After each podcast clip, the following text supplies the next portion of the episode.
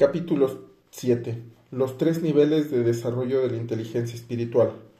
Nosotros tenemos un ego. Nosotros no somos el ego. Nosotros somos el alma. Lin Namka. Cuentan que había un maestro que se consideraba un luchador por la libertad. Una vez encontró una caravana en el camino. Le llamó la atención un loro en la caravana que estaba en, una jaula y que gritaba Libertad, libertad. Esperó que anocheciera, se acercó a la jaula del loro y la abrió. Pero el loro no se movía, seguía gritando desde dentro Libertad, libertad. El maestro intentó tomar al loro en sus manos, pero el loro volaba y se resistía, aunque seguía gritando Libertad. El maestro no entendía. Pensaba que quizá tenían miedo al cambio. Después de varios intentos, el maestro logró tomar al loro en sus manos, y éste empezó a picotearle la mano hasta sacarle sangre, mientras continuaba gritando Libertad, libertad. Al final, el maestro pudo lanzarlo por los aires y el loro voló por todo lo alto. Al día siguiente el maestro se disponía a partir y empezó a escuchar nuevamente Libertad. Creyó que vería el loro posado sobre un árbol cercano, pero se sorprendió al verlo nuevamente sentado dentro de su jaula gritando Libertad, libertad. El ser humano a veces se comporta como el oro en la historia. Buscamos y pedimos libertad, pero terminamos voluntariamente encerrados en la jaula de nuestro ego. El problema es que muchos no somos conscientes de cómo el ego, nos enjaula. Lo bueno es que se trata de una jaula que como en la historia tiene una puerta abierta y que nos puede llevar a la libertad, al contacto con nuestro ser elevado. Solo hay que saber encontrarla. Otra forma de verlo es pensar que el ser humano es como un auto que tiene dos choferes, el ego y el ser elevado. Aquellas personas con poca inteligencia espiritual tienen a su ser elevado guardado y amarrado en su cajuela, como, muestra, como muestra una ilustración en donde se ve un coche y en la parte trasera una persona amarrada que dice ser elevado. Su ego está al volante de su vida y tiene muy poca conciencia de que el ser elevado existe. Cuando el ego maneja nuestra vida, el problema es que podemos atropellar a otras personas en el camino.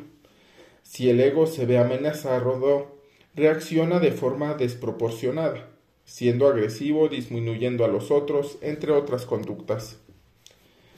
El segundo nivel de desarrollo de la inteligencia espiritual se muestra que la persona tiene todavía ego como chofer, pero por lo menos está consciente de que el ser elevado existe. En este nivel, el ser elevado está más activo, si bien no controla el volante de su vida, puede poner el freno a las reacciones del ego y no atropellar a otros en el camino. El objetivo de este libro es ayudar al lector a pasar del primer al segundo nivel, al sacar al ser elevado de la cajuela y empezar a desplegar sus cualidades en, día, en el día a día. Aunque a veces atropellas con tu ego a una persona o a ti mismo, Luego tomas conciencia de que estuviste dominado por él. Finalmente, el tercer nivel es el que muestra que el ego no baja en la cajuela, sino que va en el asiento del copiloto. Aquí, el ser elevado tiene el volante de nuestra vida, decide la dirección del trayecto y cómo lo hace. En este nivel, nuestro viaje es una travesía con propósito, con, con compasión, al servicio de los demás. El ego juega el papel importante de alertarnos de posibles peligros y amenazas, pero el ser elevado decide. Este es el último, este nivel es muy difícil de alcanzar. Posiblemente lo hayan alcanzado algunas pocas personas en el mundo sumamente espirituales. Pero todo viaje de mil kilómetros empieza con un primer paso. En este caso, ese paso es tomar conciencia de nuestro ego. Capítulo 8. El ego, eso que creemos que somos. El ego es un actor de reparto que se cree el protagonista de nuestra vida y quiere ganar el Oscar a toda costa. David Fishman. Cuentan que en una partícula de agua viva, en armonía, paz, cuentan que en una partícula de agua vivía en armonía, paz y amor en un río muy amplio y vasto. La partícula viva vivía conectada a otras partículas, haciendo un conjunto armónico, y sentía una conexión especial unida a un todo infinito. Pero en un momento de su vida empezó a sentir turbulencia y estrés, y ocurrió algo que nunca había experimentado. El caudal del río se encontró con una catarata. Ya en ella varias partículas se unieron y formaron una gota. A medida que pasaba el tiempo en la catarata, se olvidaron de dónde habían venido. La paz y la unión que sentían antes se fue y formaron una nueva identidad. Se convirtieron en la gota. La gota ahora veía al resto de las gotas que caían en la catarata y se, se comparaba con ellas. Se decía a sí misma, qué mal, mira esa gota qué cerca pasa de las rocas. Ahorita desaparece. Mira esta otra, ni siquiera tiene forma de gota. La gota trataba de mostrarse como la mejor de todas, pero si alguien la criticaba, saltaba a defenderse fervientemente. Pero un día ocurrió una catástrofe.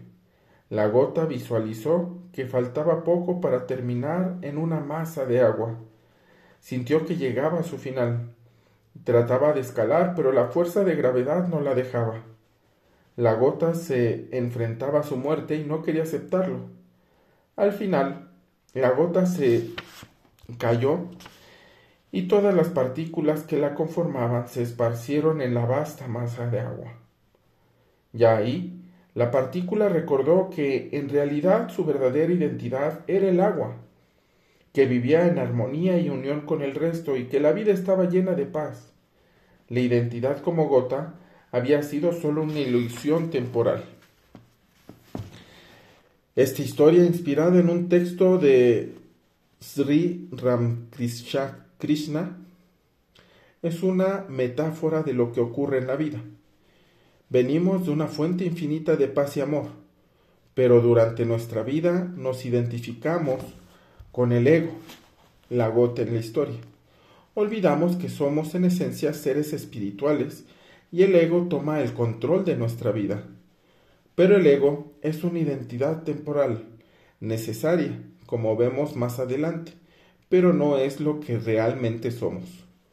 Según un enfoque, un enfoque de la psicología, el ego es nuestra identidad y se relaciona con la sensación de estima con elementos positivos y negativos que nos separan de los demás. Brown, Ryan, Creswell, Niemiec, 2008.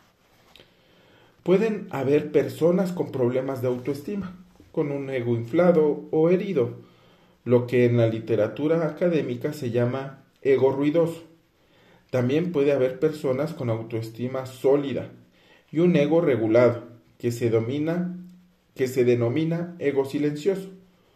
Wyment y Bauer, 2008, posición 338.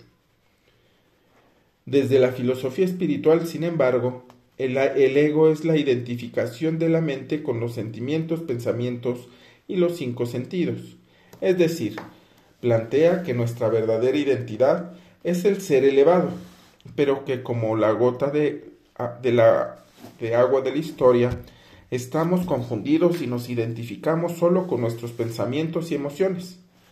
Por ejemplo, como cuando pensamos o sentimos, debo hacer esto o aquello, ¿cómo, puedo, cómo pude ser tan confiado? Me siento herido, qué pena siento, no le voy a permitir decirme eso.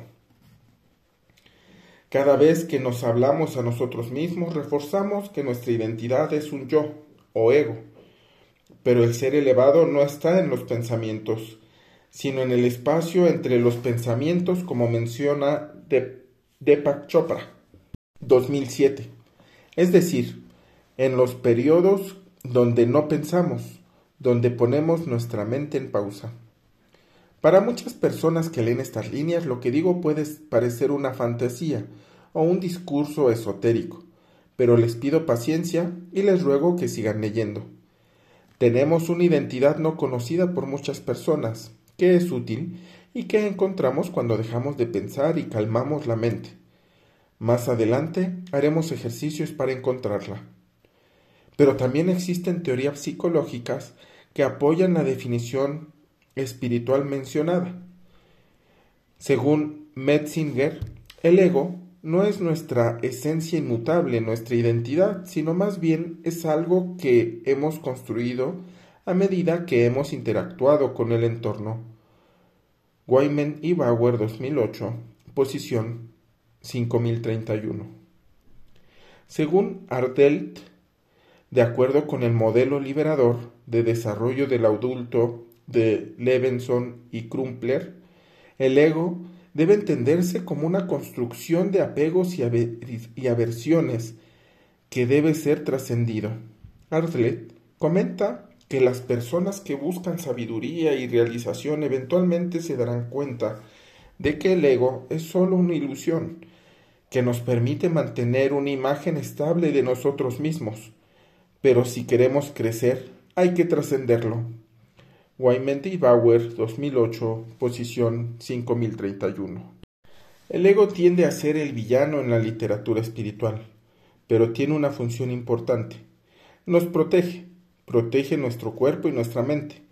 Por ejemplo, ante la amenaza de un depredador nos cuida, nos hace reaccionar rápidamente, nos salva, o cuando estamos en un ambiente social como la oficina y un compañero nos ataca públicamente, el ego nos alerta de la amenaza por ejemplo, si alguien en la oficina comenta en una reunión que no has hecho tu trabajo, cuando sí lo hiciste, el ego te impulsa a aclarar la injusticia.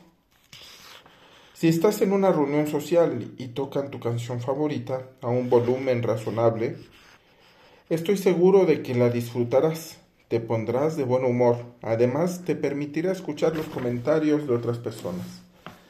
Pero si alguien en la reunión a quien tiene también, a quien también le gusta la canción, sube el volumen al máximo, es probable que ya no disfrutes, que te moleste lo ruidoso y estridente y sin duda no puedes escuchar la conversación de tus, de tus amigos. Como mencionamos anteriormente, el ego es una ilusión que creamos sobre quienes somos. No es que sea algo negativo en sí mismo, pero como la canción, depende del volumen, un ego con un volumen alto es muy difícil de tolerar. Jack Bauer y Heidi Weyman crearon el concepto del ego silencioso y el ego ruidoso. Weyman y Bauer, 2008, 316. De acuerdo con Weyman y Bauer, 2008, existen varios conceptos de ego según el enfoque de distintos investigadores. Algunos proponen que es bueno que el ego no sea muy ruidoso, pero tampoco muy silencioso.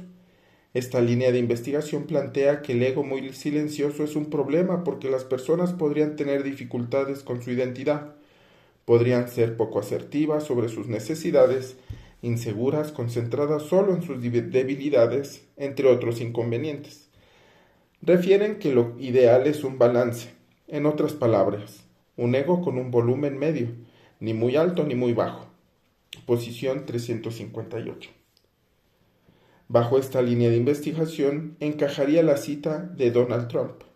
Muéstrame a una persona que no tenga ego y yo te mostraré a un perdedor.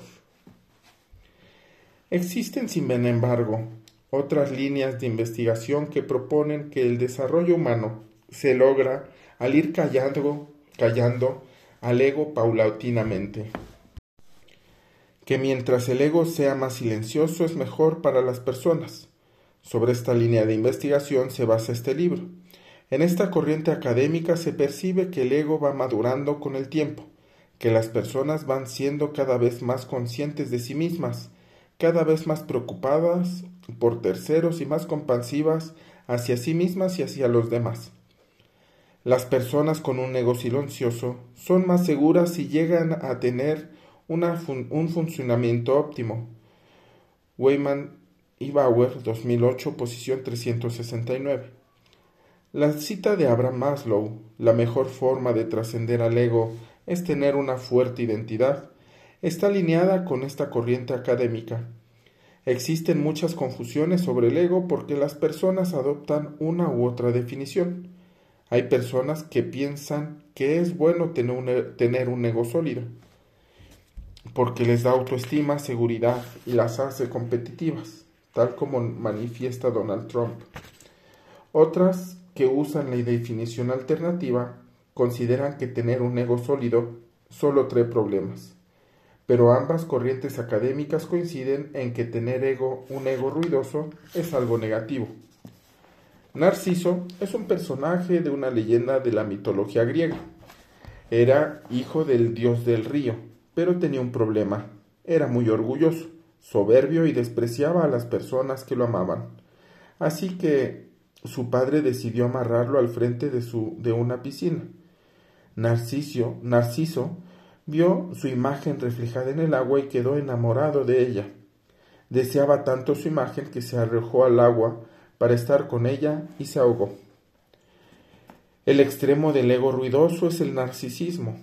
El término se asocia a una imagen positiva pero inflada de uno mismo, la dificultad de generar relaciones cercanas y sanas con los demás. Los narcisistas se ven a sí mismos como únicos, y consideran que tienen derecho a un trato especial. Weyman y Bauer 2008, posición 634. Los investigadores Baumeister y Voss 2001 plantean que el narcisismo es como una adicción. Cada vez que la persona se infla o se jacta de sus cualidades ante los demás, recibe el efecto de la droga, le genera tanta satisfacción que desea seguir inflándose y jactándose ante los demás para seguir teniendo el premio de su droga. Pero, como todas las drogas, el cerebro se adapta y la cantidad de unidades de soberbia ya no son suficientes para generar la misma respuesta placentera, haciendo que el narcisista siga y siga inflándose a sí mismo y nunca pare. Manuel era un niño muy sensible y vivía con sus padres. Era el último hijo y tenía dos hermanos mayores, también hombres.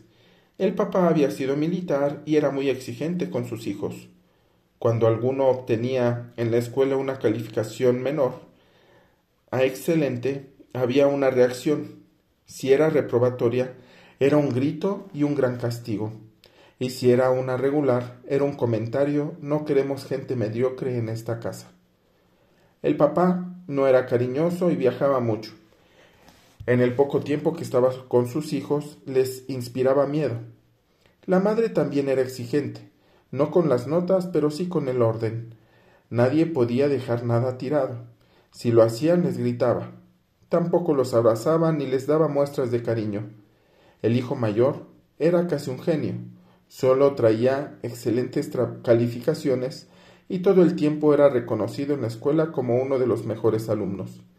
El segundo también era bueno, pero no era tan constante como el primero. Como Manuel, el tercer hijo, era muy sensible, esta formación con tan poco cariño y con tanta exigencia lo afectaba y le impedía prestar atención en la escuela. Constantemente recibía comentarios negativos que luego le afectaban en la casa. Ante tanto sufrimiento, Manuel generó una coraza que se aisló de sus emociones y empezó a racionalizarlo todo. A medida que fue creciendo, empezó a mejorar sus calificaciones. Al terminar la universidad, Manuel ya era un excelente alumno, pero había formado un ego muy bullicioso o inmaduro. El ego lo protegía, le impedía mirar hacia adentro y evitar confrontarse con el tremendo dolor que había quedado guardado en los recuerdos inconscientes de su niñez. Gracias a su ego creció rápidamente en una empresa y llegó a ser el gerente general. En ese puesto su visibilidad era muy grande y las conductas de su ego eran percibidas por todos. Era terco, no aceptaba ideas de los demás y se rodeaba de gente mediocre, que no pudiera hacerle competencia. No se le podía hacer ninguna crítica a su gestión porque lo tomaba como un ataque, entre otras conductas del ego. Después de dos años en el puesto, el director le pidió su renuncia. Los egos inmaduros o ruidosos tienen principalmente su origen en la niñez, como en el caso de Manuel, ya sea porque las personas no reciben el cariño que necesitan o por la ausencia de uno de sus padres, maltratos o por algún problema que afecta la autoestima, el ego bullicioso se instala. La próxima vez que veas a una persona con un ego inmaduro, evita juzgarlo o criticarla. Ha sufrido mucho. Más bien, ten compasión por, por el difícil camino que tiene por delante para encontrar su verdadera identidad. Hemos revisado muchos estudios internacionales y nos interesamos en saber qué pasaba en nuestro medio. Así que realizamos un estudio con una muestra de 130 trabajadores de Lima, Perú, en el área de retail, con una edad promedio de 33 años. 81% son mujeres, 19% son hombres. Se encontró que mayor ego silencioso, mayor inteligencia espiritual y viceversa. También se encontró que la satisfacción con la vida se relaciona con, los, con ambos. Esto es, mientras mayor sea la inteligencia espiritual, mayor será la satisfacción con la vida. Lo mismo ocurre con la vida y viceversa.